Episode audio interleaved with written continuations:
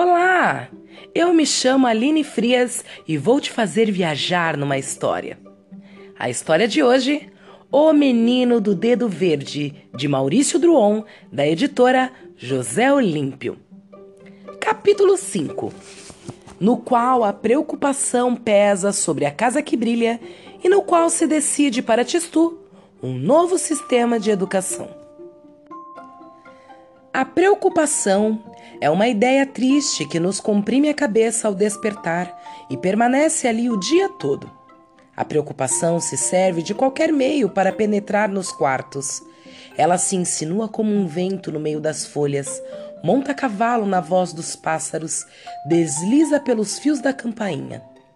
Naquela manhã, em Maripólvora, a preocupação se chamava Não é como todo mundo. O sol não se decidia a levantar-se. É bem aborrecido ter de acordar esse pobre Tistu, dizia ele. Logo que abrir os olhos, vai lembrar-se que foi expulso da escola. O sol pôs um abafador no seu dínamo e lançou uns raiozinhos de nada embrulhados em bruma.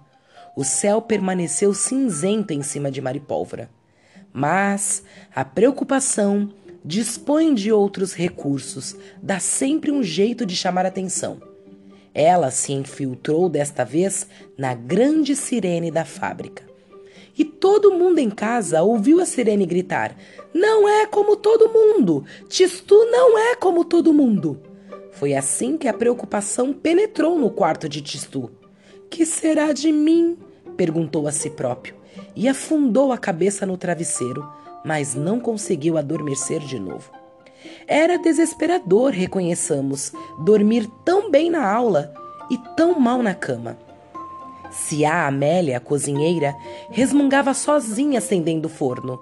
Nossa, o Tistu não é igual todo mundo. E quem é que prova? Tem dois braços, duas pernas.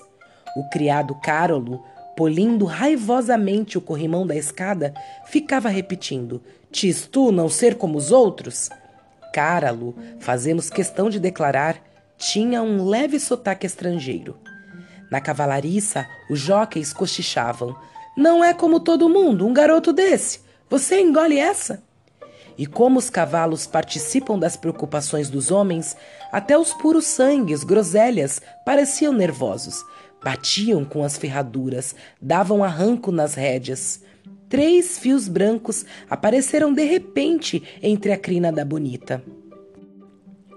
Só o pônei ginástico permanecia alheio a toda essa agitação e comia tranquilamente o seu feno, mostrando os seus belos dentes. Mas, exceto esse pônei que bancava um indiferente, todo mundo perguntava o que ia ser de Tistu. E os que faziam essa pergunta com aflição maior eram, é claro, os pais do menino. Diante do espelho, o senhor papai passava a brilhantina no cabelo mas sem nenhuma alegria, quase automaticamente. Eis o menino, pensava ele, que parece mais difícil de educar do que um canhão. Rosada entre os travesseiros rosados, Dona Mamãe deixou cair uma lágrima dentro do café com leite. Se adormece na aula, como poderá aprender? perguntava ela ao senhor papai. Talvez a distração não seja uma doença incurável, respondeu ele. Em todo caso, é menos perigoso que a bronquite, continuou Dona Mamãe. Mas, de qualquer modo, é preciso que Tistu se torne um homem, disse o papai. Após esse violento diálogo, calaram-se um momento. Que fazer, que fazer? Pensava os dois, cada um em seu canto. O senhor papai era um homem de decisões rápidas e enérgicas.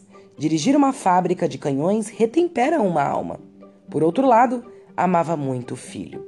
É muito simples, declarou ele. Achei a solução. Tistu não aprende nada na escola? Pois bem, não vai mais pisar em escola alguma. Se os livros o fazem dormir, fora com os livros. Vamos experimentar com ele um novo sistema de educação, já que não é como todo mundo. Ele aprenderá as coisas que deve saber olhando-as com os próprios olhos.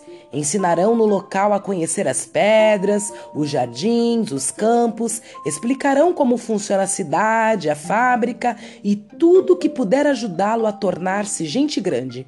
A vida, afinal, É a melhor escola que existe. Vamos ver o resultado. Dona Mamãe aprovou com entusiasmo a decisão do senhor papai.